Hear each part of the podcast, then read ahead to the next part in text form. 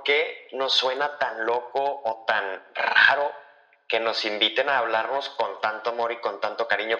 Híjole, me acabas de hacer una pregunta bien dura. La verdad es porque no estamos acostumbrados. O sea, la verdad es porque no nos enseñaron. Y más fuerte todavía te lo voy a decir, muchas veces es porque nunca nos hablaron así. Sabemos que queremos ser felices, pero nadie nos dice cómo podemos serlo. Sabemos que nos gustaría encontrar el sentido de nuestra vida, pero nadie nos dice dónde encontrarlo. Todos tenemos miedos, pero no nos enseñan a enfrentarlos. Y seguro tenemos hábitos que nos gustaría mejorar, pero no sabemos ni cómo empezar. En cada episodio de Mindfulness te regalamos las mejores herramientas y consejos que nos acercarán a encontrar las respuestas a muchas preguntas que por tanto tiempo hemos tenido y no hemos podido resolver. Juntos, emprenderemos un camino para conocernos y entendernos, para así poder elevar nuestra conciencia y mejorar nuestros hábitos. Es momento de cambiar la fórmula y de dejar de buscar allá afuera el cambio que necesitamos y descubrir que ese cambio ya se encuentra dentro de nosotros. Solo hace falta desarrollarlo. Buenos días, buenas tardes, buenas noches. Bienvenida, bienvenido una vez más a este episodio estelar. Y digo estelar porque traemos a una invitadísima de honor. Eh, voy a decir quién es y voy a dejar que se presente para que escuches quién es. Ella es Angie Bilbao, es mi psicóloga con quien llevo ya varios meses de estar trabajando y la invité el día de hoy, y ahorita Angie te presentas y nos platicas un poquito más de ti. La invité el día de hoy porque en estos últimos meses he visto como que hay mucha comparación de unos con otros a través de redes sociales, hay mucha crítica hacia otros y hacia uno mismo. Y entonces estamos experimentando como un, pues una revolución digital en donde sí está avanzando muchas cosas, pero de repente siento yo, y muchos también en redes sociales lo han dicho, que sienten una presión enorme de cumplir expectativas, de aparentar. Y entonces, ¿cómo le podemos hacer en estos momentos y en este tiempo para poder contrarrestar estos efectos que parece como que vienen con toda la digitalización y con todo lo que está pasando ahorita. Entonces, eso vamos a hablar el día de hoy, pero antes que nada, Angie, bienvenidísima, ¿cómo estás? Bien, Rodrigo, muchas gracias. Pues la verdad, gracias por invitarme. Este, para mí es una experiencia nueva. Me encanta estar contigo porque pues siempre hemos tenido como esta facilidad de, de conectarnos, ¿no? Sí. Creo que pensamos muy parecido. Entonces, este, y gracias por invitarme porque pues básicamente me invitaste a hablar de un tema que ahorita me trae vuelta loca, que es el tema de la autocompasión. Y, y bueno, bueno, me, me, presento, soy Angie Bilbao, soy psicóloga clínica, estudié en la Universidad de Anáhuac, tengo una maestría en psicoterapia gestalt y recientemente titulada en pleno COVID de un doctorado en humanidades. Entonces, este, pues wow. estaba, es, fue un, un, gran reto lograr titularme después de cinco años, pero sobre todo en COVID con filtro sanitario y todo, pero fuimos a presentar el examen de grado y bueno, pues nos fue muy bien, con mención honorífica y todo. Pues muchísimas felicidades y ya escucharon, estamos hablando con una persona demasiado preparada, estudiada y que sabe de lo que está hablando. No por nada estamos aquí y como bien dices, Angie, siempre hemos hablado y tenemos una comunicación muy a gusto, muy amena y justo por eso te quise, te quise invitar. Te invité porque no sé si te acuerdas que, pues que hace unas semanas compartiste o algo sobre la compasión. Eh, uh -huh. Y bueno, me compartiste a mí y, y justo yo te pregunté, o sea, te dije, platícame un poquito más de eso y me contaste que estabas haciendo todo un certificado para, para aprender técnicas de autocompasión. Pero luego yo me quedé pensando y dije, o sea, ok, a, a, mí me hace sentido, entiendo, entiendo más o menos por dónde va la autocompasión, pero habemos muchos y hay muchas jóvenes, hombres, mujeres, que no tienen ni idea de qué es esto y, y que tal vez si pudiera servirles como una herramienta, una herramienta que no es algo del otro mundo, que es, entre comillas, sencilla de aplicar, o sea que, vaya, que es fácil, a veces se nos puede olvidar y demás, pero puede ser fácil y nos puede ayudar muchísimo. Entonces, antes, antes de meternos a hablar de la autocompasión y qué es, platícanos un poquito cuál es tu perspectiva o qué ves tú hoy en los jóvenes o gente adulta de edad media y demás en cuanto a la autocrítica, la presión, la comparación? ¿Y qué crees o qué impacto crees tú que tiene eso en nuestras vidas? Pues mira, quizá podría empezar a hablarte de mí, ¿no? Eh, justo hace poco compartía con una paciente que cuando yo salí de la, de la licenciatura, yo salí con un trastorno obsesivo compulsivo así de libro, ¿no? Tenía todos los puntitos del libro, ¿no? ¿Por qué? Pues porque estaba estudiando una carrera que me gustaba, quería hacerlo perfecto, ¿no? Ese es un gran tema, el tema del perfeccionismo, ¿no? Entonces nos empezamos a jugar a, a ser duros con nosotros mismos, empezamos a exigirnos demasiado, y eso hace que de alguna manera eh, nos estemos, yo digo, uso mucho la palabra torturando, ¿no? Entonces nos, nos estemos torturando a nosotros mismos a través del crítico interior. Esto mismo, en la actualidad, con pacientes, como dices tú, con alumnos, porque pues también soy maestra en la universidad y tengo varios alumnos, pues sí, entre 19 y 22 años más o menos. Y ese es básicamente pues la gente con la que me muevo, ¿no? Entonces, pues sí, mucho joven que está preocupado por hacer las cosas muy bien, que son muy críticos con ellos mismos, que son muy duros con ellos mismos. Y eso nos lleva sobre todo en, en, la práctica clínica, nos lleva a ver muchos trastornos de ansiedad y de depresión que se manifiestan pues precisamente cuando tenemos un, un, un, juez interior muy duro o somos muy autocríticos con nosotros mismos y eso hace que todas las emociones negativas las guardemos dentro de nosotros mismos y, acabe generando trastornos como, como, los que te acabo de mencionar, como la ansiedad, como la depresión. Este, tampoco podemos conectar bien porque nos estamos criticando constantemente. Entonces, si no nos mostramos vulnerables ante los demás, pues difícilmente vamos a poder hacer una conexión con los demás, ¿no? Entonces, pues repercute en vida personal, en emociones, en sentimientos, en relaciones, en conexiones, etcétera, ¿no? Entonces, básicamente eso es como lo vivo, como lo viví y como lo veo en mi práctica clínica. O sea, tú cuando saliste de tu licenciatura, bueno, tú ahorita nos dijiste, ¿no? Tenía una lista que cumplía con tal y tal y tal. Pero esa lista que tú tuviste eh, en ese momento, ¿la ves el día de hoy en nosotros jóvenes y en gente adulta? O sea, o sea, entre gente de tu edad, de mi edad, ¿la ves? O sea... La veo. Todos los días. ¿No? Y de, y de tu edad, y de 30, y de 40, y de 50, y hasta en una señora que tengo de 65. O sea, la veo todos los días. ¿Por qué? Porque, por ejemplo, tú, tú comentabas ahorita al principio lo de las redes sociales, ¿no? Pues claramente en las redes sociales se ve este deseo por mostrar ser algo de, lo que no somos, ¿no? Queremos mostrar ser más, ¿no? Y, ese, ahora sí que como dicen, ¿no? Dime de qué presumes y te diré de qué careces. O sea, tanto desear mostrar que, que, somos buenos, que somos guapos, que somos, este, que hacemos las cosas bien, en el fondo lo que muestra es una gran inseguridad. ¿Y por qué somos inseguros? Porque somos muy duros con nosotros mismos, porque somos muy críticos con nosotros mismos. Entonces, pues, ¿qué hacemos para manejar ese, ese dolor que nos causa la propia autocrítica? Pues tratar de mostrar que estamos bien, que todo está cool, que no pasa nada.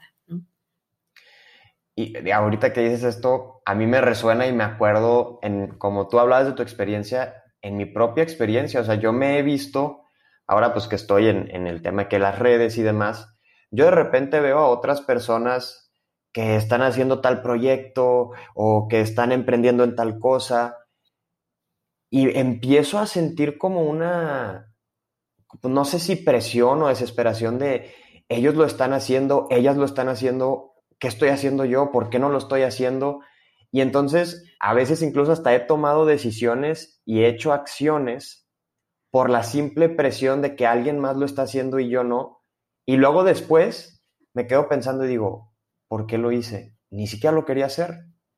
Pero hubo algo adentro de mí que sintió una presión y pues no sé si consciente o inconscientemente tomé una acción y decisión y hasta después dije, pero ¿por qué lo hice? No quería hacer eso. Entonces, ¿cómo, cómo esto sucede adentro de nosotros? O sea, nacemos así, lo hemos aprendido por lo de las redes y demás. O sea, ¿por qué nos pasa esto?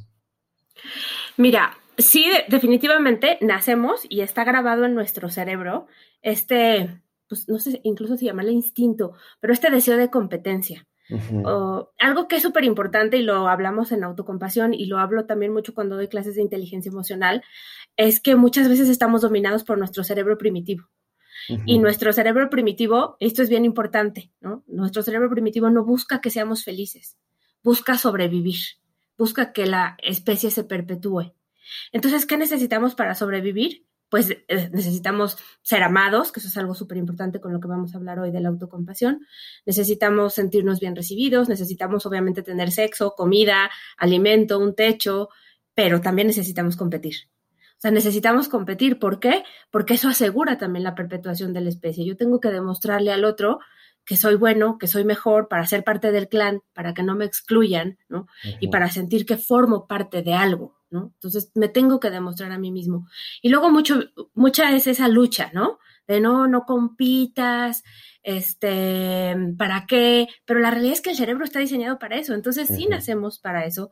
Ahora, ojo, también nacemos para ser compasivos, también nacemos mm. para ser amorosos. O sea, dentro de nuestro cerebro hay dos módulos, bueno, en realidad hay tres módulos, ¿no?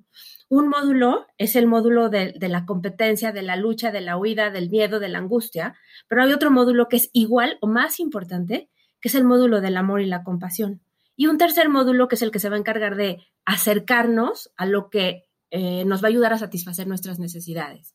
Entonces, si se activa el módulo de lucha, huida, competencia, búsqueda, ¿no? Se va a activar el módulo de buscar qué, qué hacer para satisfacer nuestras necesidades pero va a ser exactamente igual de importante aprender a activar, y ese es justamente el trabajo de la autocompasión, ¿no? Trabajar en nosotros mismos para aprender a activar, para desarrollar nuevas conexiones neuronales que nos lleven a activar el módulo del amor, de la compasión, de la amabilidad, de la ternura, porque la necesitamos exactamente igual que necesitamos defendernos para sobrevivir. Es exactamente igual de importante. Ok. A ver, creo que dijiste muchísimas cosas muy ricas y muy interesantes. Voy, voy a intentar como desmenuzarlo. O sea, primero estábamos, te contaba yo de, pues, de esta como inercia casi casi inconsciente que nos lleva a actuar y que nos lleva a competir y demás. Que lo que por lo que escucho que tú nos dices es algo natural. Natural. Pero también tenemos otra parte natural también que podemos desarrollar, que es donde se encuentra el amor, la compasión, la amabilidad hacia nosotros y hacia los demás. Pero, Exacto. o sea, como tú lo dijiste, estos módulos están, pero dijiste algo súper clave, hay que aprender a desarrollarlo. Entonces yo me imagino y digo, ok, como que si, si, los, si me los quiero imaginar, veo que si los pudiéramos dividir, uno es una parte del cerebro y otra es otra parte del cerebro, que creo que así funciona. Tú, tú me... Sí. No, totalmente de acuerdo. Y son conexiones distintas, conexiones neuronales distintas. Y, y, lo que yo he entendido, y también con, con tus explicaciones a lo largo de los meses, es que lo que puede estar pasando es que hemos estado enfocados más en, o desarrollando más un módulo, tal vez el módulo de la, de la sobrevivencia, de huir, de competir. Y está este otro, otro módulo que es como otro músculo que ahí está, pero no está desarrollado, no lo hemos llevado al gimnasio, es cuento, no, no, no lo hemos sacado a pasear y demás. Entonces, por eso quiero preguntarte y que nos expliques, a mí y a los que nos escuchan, para empezar, ¿qué es la autocompasión y dónde se encuentra la autocompasión? Ahorita nos decías que se encuentra en este otro módulo que necesitamos aprender, pero primero que nos expliques tú qué es la autocompasión y vamos, vamos desarrollando sobre eso, pero explícanos ahora sí qué es. Mira, yo creo que para poder explicar bien la autocompasión tenemos que partir de la base de lo que es la compasión. Ok. Entonces, si, si entendemos bien qué es la compasión, ya lo único que nos falta entender es que es eso mismo dirigido hacia nosotros. Entonces, bueno, eh, sabemos que la compasión es como un valor muy preciado para muchas disciplinas espirituales, ¿no? Em, entre ellas el budismo, el catolicismo, etcétera, ¿no? Hay varias que fomentan la compasión como tal. Si pudiéramos dar una definición de compasión, ¿no? A mí me gusta mucho la definición que yo siempre doy, es la de dividir la palabra compasión en dos. Compasión, ¿no? Com de acompañar y pasión de acompañar al otro en su pasión, en su dolor, ¿no? En lo que está sintiendo. Y vamos a usar aquí la palabra sufrimiento, ¿no? Entonces, es pues conectarme con el otro de tal manera que lo pueda acompañar en su sufrimiento. Ahora es bien importante diferenciar la compasión de la empatía, porque la empatía únicamente es yo me pongo en tu lugar, me pongo en tus zapatos, como decimos vulgarmente, ¿no? comúnmente, ¿no? Pero, pero la empatía nada más implica yo me conecto contigo, identifico lo que estás sintiendo, quizás siento un poco de lo que estás sintiendo, pero no surge este deseo auténtico de ayudar al otro. Eso es lo que se hace en la compasión. La compasión sí busca ayudar al otro, ¿no? Entonces, si vemos que la compasión es comprender al otro, cuidarlo, y sobre todo, y esta, esta frase me encanta, es tener el deseo auténtico de liberar al otro de su sufrimiento, o sea, de verdad liberarlo. Entonces, esa sería la definición de la compasión. Ahora, si lo dirigimos hacia nosotros mismos, podríamos hablar que sería de amar, de tratarnos con amor, con amabilidad y de verdad tener el deseo de dejar de sufrir. ¿no? Y aquí es donde se inserta esta parte, como yo digo, de la, de la autotortura o de la autocrítica. Muchos de nosotros estamos acostumbrados a estarnos tratando mal constantemente en nuestro diálogo interior, ¿no? Nos decimos muchas cosas o cometemos un error y nos juzgamos muy duro. Nos regañamos. Y ahí nos regañamos durísimo, ¿no? Y ahí claramente no hay la más mínima compasión, mucho menos la autocompasión.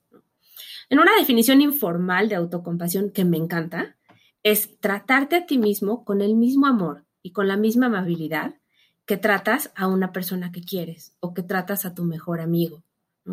Justamente dentro de esto que, decías del certificado que hice en, mindfulness y autocompasión, uno de los ejercicios que aprendí es como que te imagines que frente a ti está tu mejor amigo o alguien a quien quieres mucho y cómo tu amigo o tu mejor amigo juzgaría la situación por la que tú te estás juzgando duramente. Y si lo haces así brevemente, como en un pequeño ejercicio, pues es súper liberador. Porque nosotros a veces podemos ir por la calle y ser amables con el que se le cayó la hoja y le ayudas a recogerla, ¿no? Llega tu mejor amigo, te cuenta un problema y le dices, oye, este, no te preocupes, todo va a estar bien, aquí estoy, yo te acompaño, ¿en qué te puedo ayudar? Y nosotros normalmente no hacemos nada de eso con nosotros, al revés, ¿no? Soy un idiota, no hago nada bien, es que no es posible, ¿no? Qué tonta soy. Y todos ese tipo de comentarios que a veces hasta en voz alta lo decimos, ¿no? Y te lo digo porque yo aquí, pues tú sabes, tengo dos hijos adolescentes, ¿no? Y de repente oigo a mi hija diciéndose, qué tonta soy. Y yo, Vivi, trátate con amor, ¿no? o sea, pues desde ahí tenemos que empezar a enseñar esto de la autocompasión, ¿no? Pero, pero justamente eso es, o sea, tratarnos a nosotros mismos con el amor y la amabilidad como lo haríamos con algún amigo o con alguna persona querida para las que normalmente nos es más fácil eh, ser amables hacia afuera que ser amables hacia nosotros mismos. Ok, ok, o sea, a mí me nace ahora preguntarte, o sea, ¿por qué esto es importante y de qué le serviría a otras personas? Pero, pero, pero, te quería preguntar, si tú quieres explicar un poquito más, me habías platicado sobre como que unos, la, la compasión tiene tres componentes. Entonces, antes de pasar a por qué es importante y por qué no sirve, creo que sería muy bueno que nos expliques cuáles son estos tres componentes, porque luego nos van a ayudar a entender muchísimo mejor el por qué es importante y de qué me sirve la autocompasión. Sí, claro. Y además te voy a decir que también luego cuando se lo explico a mis pacientes, es como de, ok, si ya me quedó claro que es la autocompasión, ¿y ahora cómo le hago? Y para mí, esos tres componentes son justamente la clave para aprender a ser autocompasivos. Entonces, estos tres componentes son, el primero es darte cuenta, ¿no? O sea, ser consciente o lo que tú y yo llamaríamos la atención plena, ¿no? O sea, es la parte del mindfulness, en donde vas a poner atención, porque si no te das cuenta, no puedes generar ningún cambio, ¿no? Entonces, lo, lo que yo siempre les digo, a ver, o sea, vivimos en un rush, tú y yo lo sabemos, y es más, tú y yo lo vivimos, ¿no? simplemente ponernos de acuerdo para e, e, esta cita, ¿no? Fue de, pero yo no puedo, pero estoy acá, pero tú tienes, ¿no? Entonces vivimos en un rush. Entonces es detente, en el, pero en tu día, pero en la mañana, pero cuando te caches hablándote duro y pon atención plena a lo que está pasando contigo. Entonces para mí siempre es detente y respira, ¿no? Detente, respira, ¿no? Revisa lo que te acabas de decir, ¿no? Y vas a tomar en cuenta dos componentes. El primero es ser amable contigo, justo como te estaba diciendo, como lo harías con tu mejor amigo, con una persona que quieres mucho. Sabes, en el, en el certificado este de, autocompasión, a veces hasta nos pedían que pensáramos en un recién nacido o en, un, en una mascota, en un animal que quieres mucho, ¿no? Porque a veces hasta con las mismas mascotas somos más compasivos que con nosotros. O sea, yo veo a mis hijos cómo tratan a las... ¿Verdad que sí? Sí, sí, sí. Yo veo a mis hijos cómo tratan a las mascotas y digo, no puede ser que es la misma que hace dos minutos se decía, qué tonta soy, y ahorita, ay, cosita preciosa, ¿quién te quiere, mi amor divino? ¿No? Entonces, en este, en este diploma, bueno, en este curso, de repente pusiera esta parte de, a ver, imagínate que te tratas como lo harías tú con una mascota, con la mascota que tú quieres, o con el amor y el cariño y la ternura que, la, que acariciarías o que tomarías a un recién nacido. Son muy buenas dinámicas, ¿no? Entonces, eso entraría dentro de la parte de amabilidad. ahí, te, quiero, quiero, hacer una, una pausita. Adelante. Porque ahorita que a mí me lo dices, ahorita me hace sentido y me suena pero me lo hubieras dicho hace unos meses atrás y te digo, ¿qué le pasa? O sea, yo, no, voy a hablarme como le hablo a mi mascota o como le hablo a un bebé. O sea, y, y, escucho este pensamiento y yo creo que muchas personas se han de identificar. ¿Por qué nos suena tan loco o tan raro que nos inviten a hablarnos con tanto amor y con tanto cariño como si le habláramos a una mascota o a un bebé? Híjole, me acabas de hacer una pregunta bien dura. La verdad es porque no estamos acostumbrados. O sea, la verdad es porque no nos enseñaron. Y más fuerte todavía te lo voy a decir, muchas veces es porque nunca nos hablaron así. ¿no? O sea, muchas veces nuestros mismos papás no tuvieron esa sensibilidad para hablarnos con ese amor. Digo, a lo mejor sí, de repente podemos llegar a ser muy cursis con la mascota, ¿no? Pero el sentimiento, lo que nosotros vamos a tratar de cultivar aquí, o sea, al hablar de autocompasión, es el sentimiento. Claro. Eh, entonces, el, a lo mejor sí, pues a mi perro yo sí le digo cosas que a lo mejor yo no, yo que practico la autocompasión, no me las digo en ese tono quizá, ¿no? Claro. Pero el sentimiento, el del amor, ese, es el que vamos a tratar de cultivar. Entonces, a veces podemos usar de relación a la mascota o al bebé o al niño recién nacido, pero respondiendo a tu pregunta y dura y concretamente es porque no estamos acostumbrados, porque no nos enseñaron a amarnos, ¿no? Difícilmente tenemos papás, a veces tenemos papás que ni siquiera nos hablan con ese amor y esa amabilidad. Bien decimos los psicólogos que nuestro diálogo interno se vuelve un reflejo de cómo nuestros papás nos llamaban la atención. Entonces, como yo me hablo, es un reflejo de cómo mis papás me hablaron cuando yo era chiquita. Entonces, y, eso es algo fuerte, ¿no? Sí, sí, sí. Ahora sí que si nuestra audiencia se pone a revisar cómo se hablan a ellos mismos, se van a dar cuenta que muchas veces están repitiendo palabras o ideas de los papás. Entonces, si desde casa no aprendimos el amor, pues difícilmente vamos a poder levantarnos un día y, tratarnos con todo el amor y con toda la amabilidad si no nos lo enseñaron. Y es duro, pero no nos enseñan a amarnos.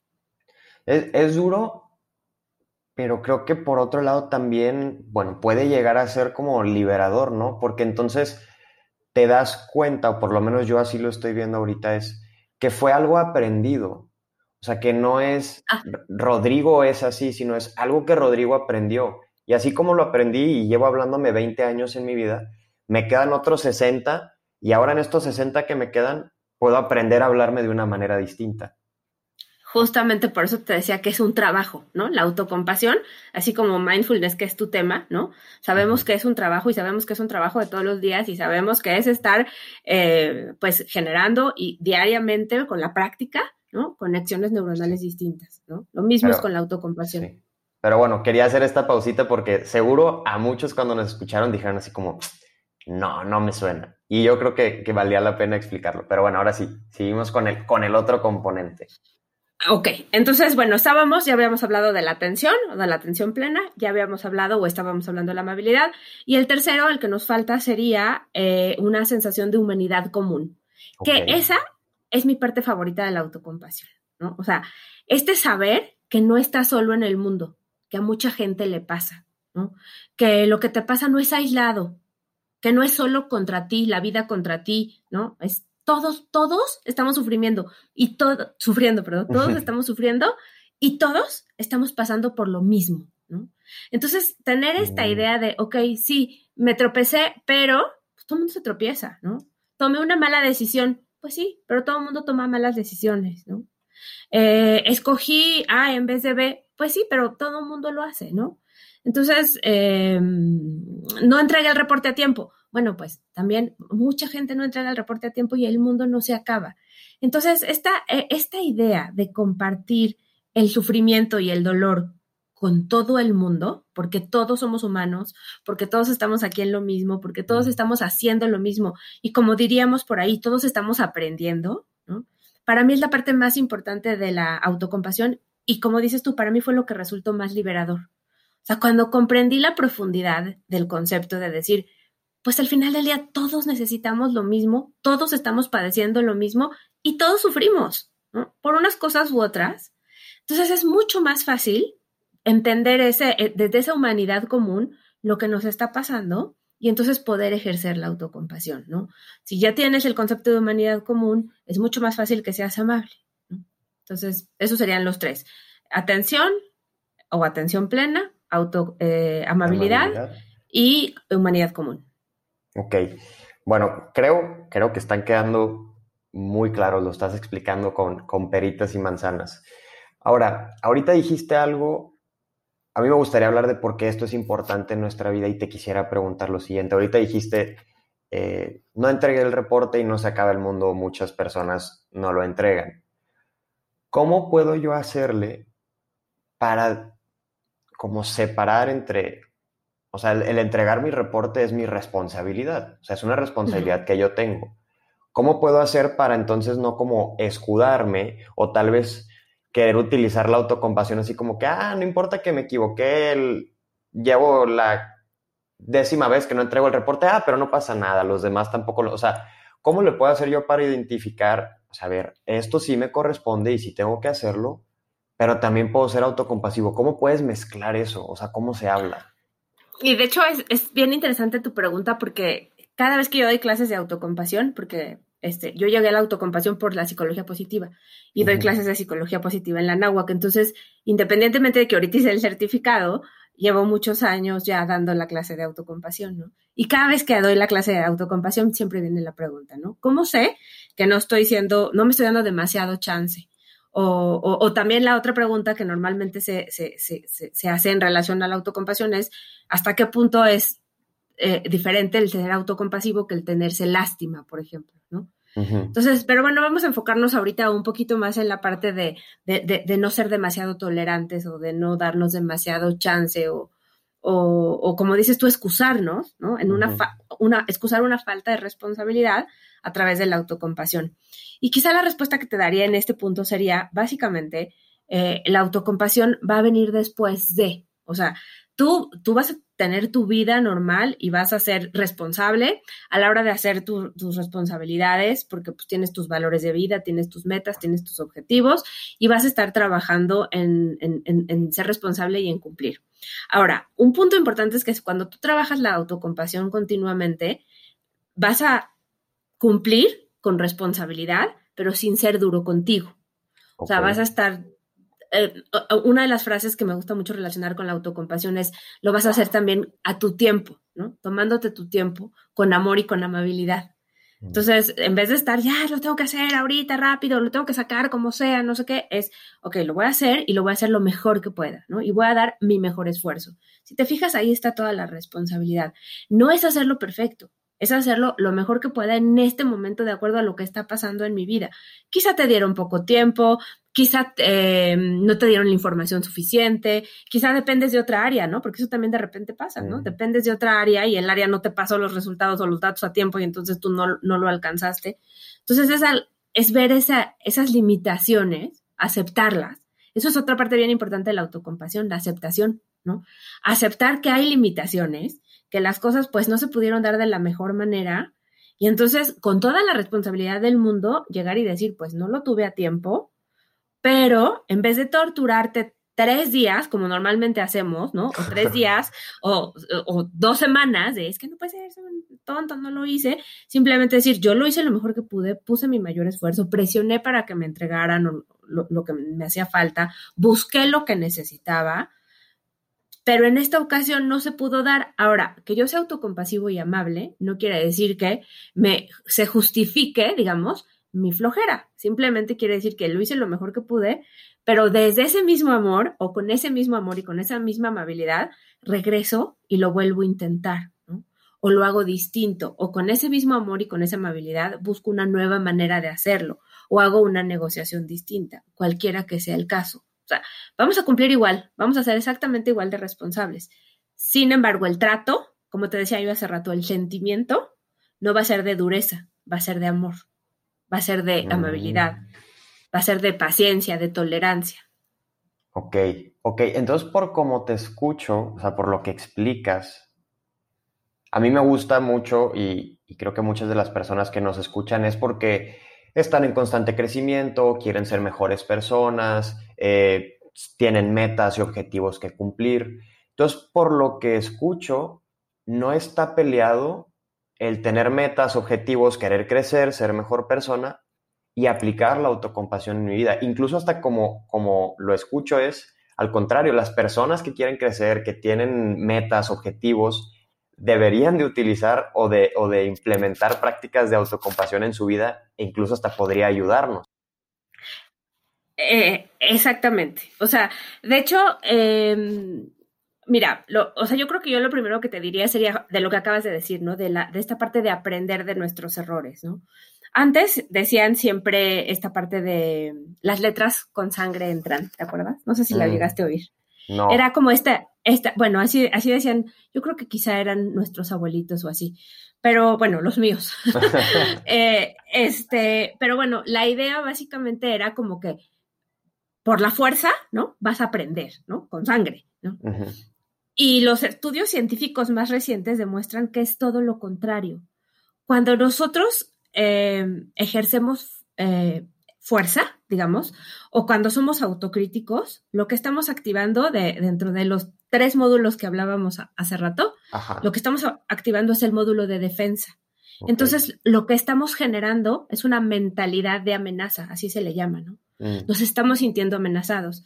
Cuando nosotros somos autocríticos, estamos abriendo esa mentalidad de amenaza porque nosotros mismos somos los agredidos y los agresores. Entonces nos estamos haciendo daño y nos estamos poniendo a la defensiva. Cuando nosotros estamos a la defensiva, ¿no? Porque estamos siendo autocríticos, porque estamos siendo muy duros, porque estamos presionándonos para aprender algo, ¿no? Por la, por la parte dura, por la parte fuerte, y activamos este módulo de defensa, como le decíamos al principio, lo que sucede es que cuando el módulo de defensa se activa, la atención y la concentración disminuyen. No podemos hacer una capacidad de abstracción. Nuestra atención está en, en lo que se le llama rumiación. O sea, estamos 100% clavados en eso y no podemos abrir nuestra mente para beneficiarnos de las experiencias. Entonces, la autocrítica, y así de sencillo te lo pongo, la autocrítica perjudica el aprendizaje. Exigirnos ser perfeccionistas perjudica el aprendizaje. Si nosotros queremos aprender a ser mejores personas, es todo lo contrario. Tenemos que activar el módulo del amor. Entonces, cuando activamos el módulo del amor, el módulo de la autocrítica se apaga. Y entonces empezamos a generar hormonas como son las endorfinas, la oxitocina, y nos relajamos. Y te lo voy a poner muy fácil a ti, Rodrigo. ¿Qué crees que pasa cuando estamos relajados? ¿Aprendemos más o menos? No, pues digo así, lo que se me ocurre es yo creo que más. Claro, ¿no? Y piensa tú, es más, ahora sí que me voy a atrever, atrever a decir algo porque te conozco. ¿Cómo acabaste en este rollo? En que, ah, ¿cómo, Cuento. cómo- cómo empecé con, con todo esto de mindfulness, inteligencia emocional y tal? Porque estaba en un periodo en el que me enfermé como tres, cuatro meses, varias veces seguidas, porque estaba estresadísimo. Ok, y entonces no te estaba funcionando lo que estabas haciendo. Pues al parecer no, porque me seguía enfermando y enfermando y enfermando, hasta que el doctor me dijo así como que, pues yo te puedo seguir dando todos los medicamentos que quieras, pero yo creo que tienes que hacer algo distinto. Y empezaste con mindfulness, si mal no recuerdo. ¿no? Sí, me topé empezaste- ahí con el, con mindfulness, empecé a meditar y ya es otra historia, ya todo cambió. Y eso es porque te gustó. Y te gustó tanto que te metiste. Y en un principio, tú quizá autodidacta, y luego tu curso 1, luego tu curso 2, luego tu curso 3, y así sucesivamente. ¿Por qué? Porque estabas relajado, porque te gustaba. Entonces, cuando estamos contentos, cuando estamos relajados, cuando encontramos el placer por algo, es mucho más fácil aprender. Cuando estás presionado, es mucho más difícil aprender. No asimilas la información, no la aprendes con H, ¿no? No la haces tuya, sino que, pues, ¿cuántas veces no te pasó? Y seguro te pasó en la licenciatura o en la escuela, te lo aprendes como perico, lo repites. Pero cuando es algo que te apasiona, que te llena el alma, como yo siempre digo, ¿no? Pero se te da así. Sí, y, y ahorita que lo dices, me queda demasiado claro esto de como actuar desde la amenaza y actuar desde el amor. O sea, en ese momento en mi vida, pues digo, no pensaba yo así, me siento amenazado. No, o sea, tal cual no, pensaba, pero sí me sentía muy estresado, me sentía presionado, me o sea, sí sentía una carga. Es, difícil de, de, explicarla, pero seguro los que escuchan la han de sentir o la sintieron en algún momento. Y cuando empiezo con todo esto, como tú dices, fue algo que me apasionó tanto, que me llamaba tanto la atención, que no lo sentía como una carga. Entonces, ¿cómo, cómo podemos hacerle para empezar a actuar menos desde o, pensando en amenaza y poco a poquito empezar a actuar desde el amor? Y aquí yo quisiera, igual a lo mejor que tú puedas empezar a explicarnos tal vez cuáles son como que algunos tips de cómo podemos hacerle y después si quieres podemos también platicar de, o sea, de qué beneficios trae esto, o sea, porque me, imagino que tú traes ahí algunos datitos de qué beneficios esto nos trae en nuestra vida, para que sepamos que no es nada más, sí, actúa desde el amor y la vida es bonita, no, o sea, esto, como tú ahorita nos dijiste, te relaja, te ayuda a aprender más y etcétera. Pero si quieres empecemos con qué, tips o qué consejos darías tú, tomando en cuenta eh, estos tres módulos que ya platicamos y cómo los puedo empezar yo a aplicar en mi vida. Nada más antes, eh, quiero hacer una aclaración de lo que dijiste, ¿no? A ver. Porque va muy de la mano y creo que a las personas que nos escuchan les va a caer muy bien el 20, ¿no? A ver. Tú dijiste, yo no tenía la idea de que me sentía amenazado, sin embargo sí me sentía muy estresado. Es lo mismo, ¿no? Estrés, o sea, invariablemente cada vez que estemos estresados, se activa nuestro mecanismo de, de, de defensa, digamos, se activa nuestro módulo de amenaza, ¿no? Entonces, mm. casi, casi podríamos decir, estrés es igual a, módulo de defensa activado, ¿no? Punto. ¿No? Entonces, y eso estamos todos, todos estamos sometidos a eso por el estilo de vida, lo que decías tú al principio, ¿no? De las redes sociales, ahorita con, con COVID, ¿no? Que nos trae a todos así, ¿no? Nos trae a todos amenazados. Por eso estamos todos tan estresados, por eso hay tanta ansiedad ahorita. ¿no?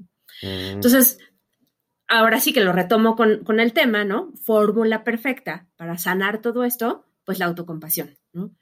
Y, sí, efectivamente, eh, podemos hablar de, algunos tips. Ya habíamos hablado de, bueno, digo, tengo, tengo varios, ¿no? Pero creo que te, voy a compartir como de los que a mí más me han funcionado, ¿no? Quizá. Entonces, por ejemplo, em, a mí uno, una de las prácticas que más me, me gusta hacer, ¿no? es la de detenerme durante el día, ¿no? Varias veces durante el día, ¿no? Como te decía yo hace rato, respirar profundo y pensar qué palabras me gustaría escuchar de, de amor, de apoyo, de amabilidad, de cuidado de alguien más, ¿no?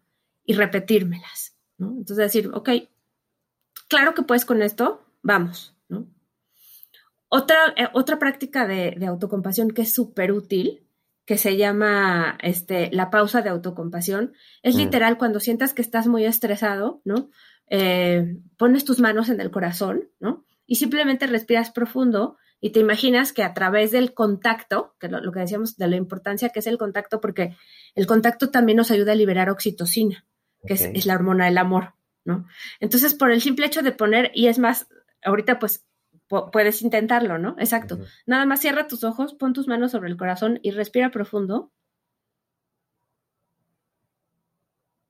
Y sin pensar nada, nada más sintiendo tu roce, tu contacto hacia tu corazón, te vas a dar cuenta que es un break, un mini break, por eso se llama pausa de autocompasión. Es un mini break, ¿no?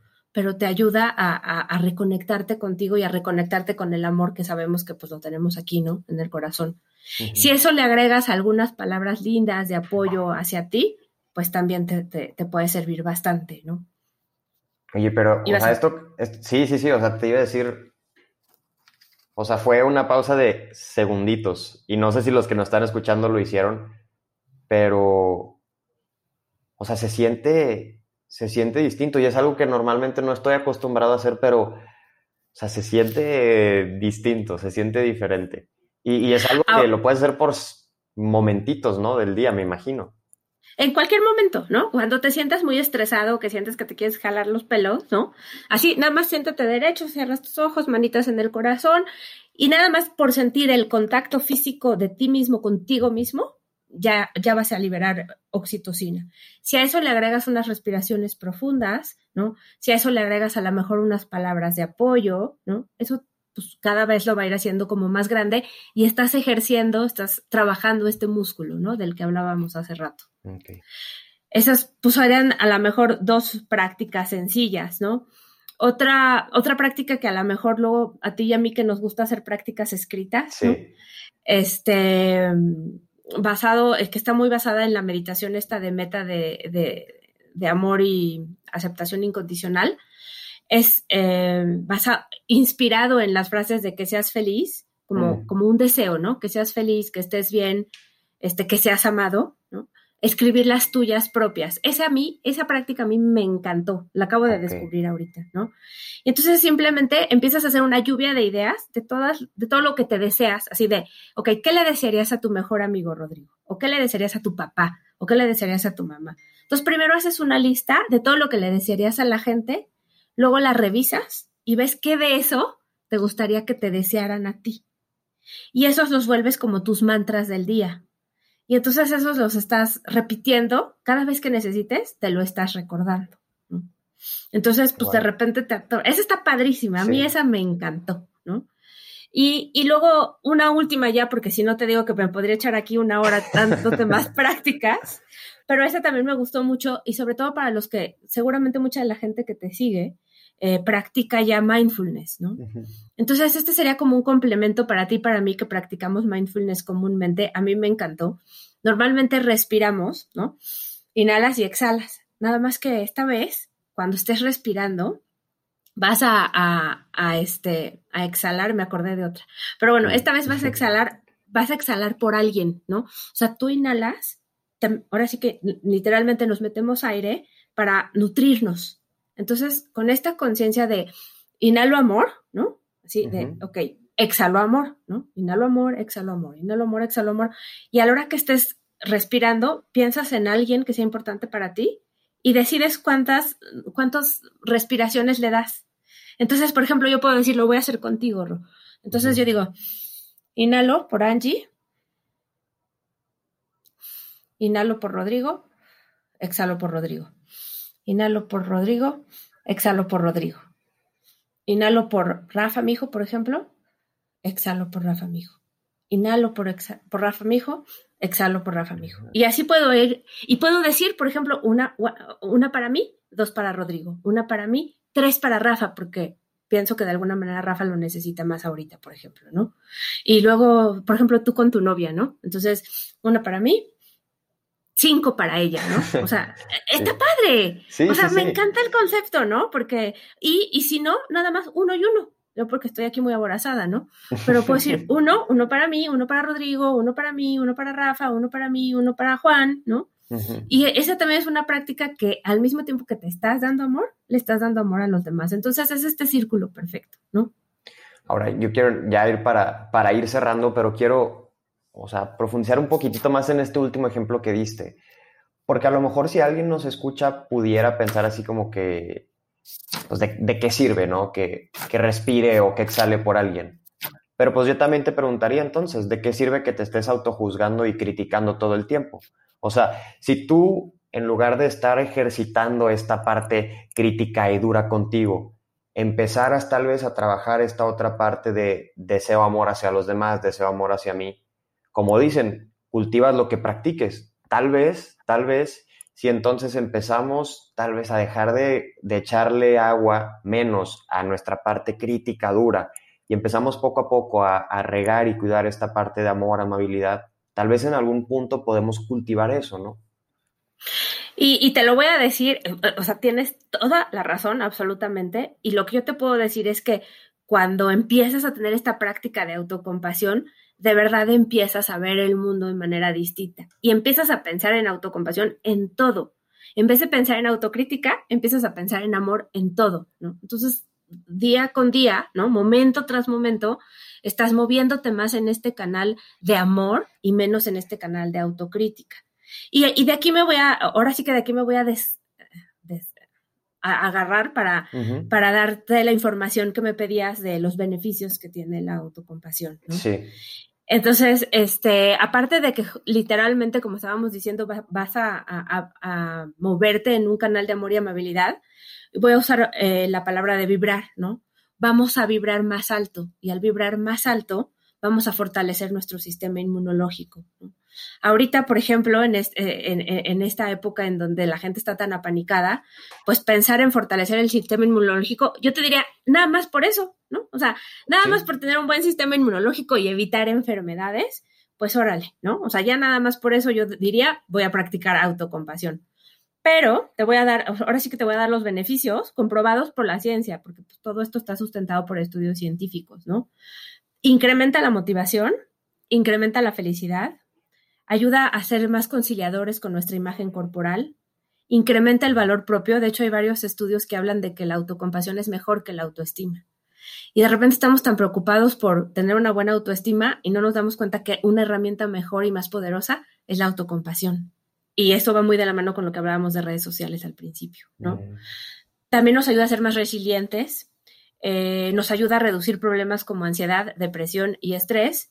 Y bueno, pues como ya te decía, ¿no? Nos ayuda a fortalecer el sistema inmunológico y a recuperarnos más pronto de las enfermedades o en un tiempo más corto o a ser más resistentes a las enfermedades.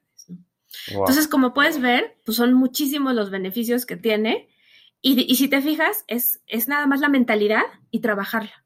Claro, ponerlo en práctica con ejercicios tan prácticos y sencillos como los que tú nos pusiste. Y digo sencillos porque son fáciles de hacerlos. Son fáciles. Lo, lo interesante es acordarnos, como decías tú, el primer módulo es la atención, o sea, el acordarnos, darnos cuenta y practicarlo, y practicarlo, y practicarlo. Exactamente, exactamente. No, me quedo pensando y, me es imposible como imaginarme, o sea, y, y ni siquiera es un pensamiento utópico, pero digo, ¿qué sería del mundo si todos hiciéramos una práctica al día así? O sea, ¿qué sería de nuestra empresa? ¿Qué sería de nuestra escuela, de nuestra familia, de nuestros amigos, de la gente de redes sociales? Si empezáramos a fomentar este tipo de prácticas una vez al día. O sea... Eh, sería otro mundo, Rodrigo. O sea, sería otro mundo totalmente. O sea, yo sí estoy convencida, creo que a ti te lo he dicho muchas veces, a mis alumnos se los digo todos los días en la clase de inteligencia emocional, ¿no? Lo que más falta le hace a este mundo es empatía y compasión. Y qué mejor que empezar con nosotros mismos. Sí, sí, porque luego como, ya para terminar, pero como dicen, ¿no? O sea, como te hablas a ti es como le hablas a los demás. Entonces, si empezamos con nosotros mismos, ahora sí que o sea, tal vez si somos duros y críticos con los demás, porque así somos con nosotros. Y entonces, si empezamos con nosotros mismos, poco a poco, aprendiendo una práctica a la vez, o sea, vamos a empezar con los demás porque es algo que vamos a estar practicando y lo vamos a tener adentro de nosotros. Y, y, justamente, ahora sí que como dices tú también, ya para cerrar de mi parte, eso que acabas de decir es clave y se me olvidó mencionarlo cuando hablé de los beneficios de la autocompasión, ¿no? cuando nosotros somos más autocompasivos, nuestras relaciones interpersonales mejoran, un 100%. Sí, sí, sí. Ahora sí que se me hace lógico después de haber escuchado todo esto que nos compartiste, Angie. Pues bueno, de mi parte, yo creo que me doy por bien servido. A mí me encantaría quedarnos hablando de esto, Angie. Sabes que nos encantan estos temas. Sí, no, eh, pero bueno, también hay que dejarlos interesados a la gente que nos escucha para que busquen, para que quieran practicar, para que busquen nuevas maneras. Y yo ya voy a cerrar. Lo único que, quiero decirte es muchísimas gracias por darte el tiempo, por estar aquí, por compartirnos de tu conocimiento, tus consejos, que se nota que te encanta, que lo vives. Gracias por lo que haces con tus alumnos, con tus pacientes y dejarte así que, que tú cierres. Si quieres dar un último consejo, algo con lo que tú quieras cerrar, alguna frasecita, todo tuyo. Muchas gracias, Rodrigo. Pues gracias, gracias sobre todo por invitarme, ¿no? Me encanta tener estos espacios en donde puedo compartir, como bien dices tú, lo que me apasiona, ¿no? Y, yo creo que, pues más bien, tal vez cerraría con, con esta frase que, que me encanta, ¿no? Que no es, no es mía, es una frase de Anthony de Melo y creo que lo puedo usar para cerrar, ¿no? Dice, todos los problemas tienen la misma raíz, el miedo, que desaparece gracias al amor pero el amor no nos da miedo. Entonces, básicamente cerraría con esa frase, ¿no? O sea, queremos combatir el miedo, queremos combatir el estrés, la ansiedad en la que vivimos, amemos. Amémonos y amemos. Qué fuerte y qué profundo. Pues muchísimas gracias, Angie. A los que nos están escuchando, si les gustó este episodio, les pido lo compartan, lo recomienden. Si creen que a alguien le puede servir, compártanselo. Una práctica de estas al día les va a cambiar la vida, claro, si la practican. Y pues bueno, ya saben cómo encontrarnos en, en redes sociales. A mí me encuentran como arroba Puerta y mi cuenta de Mindfulness es arroba mindfulness.mx. Muchísimas gracias Angie, muchísimas gracias a los que nos escucharon por darnos su tiempo y nos vemos el siguiente episodio.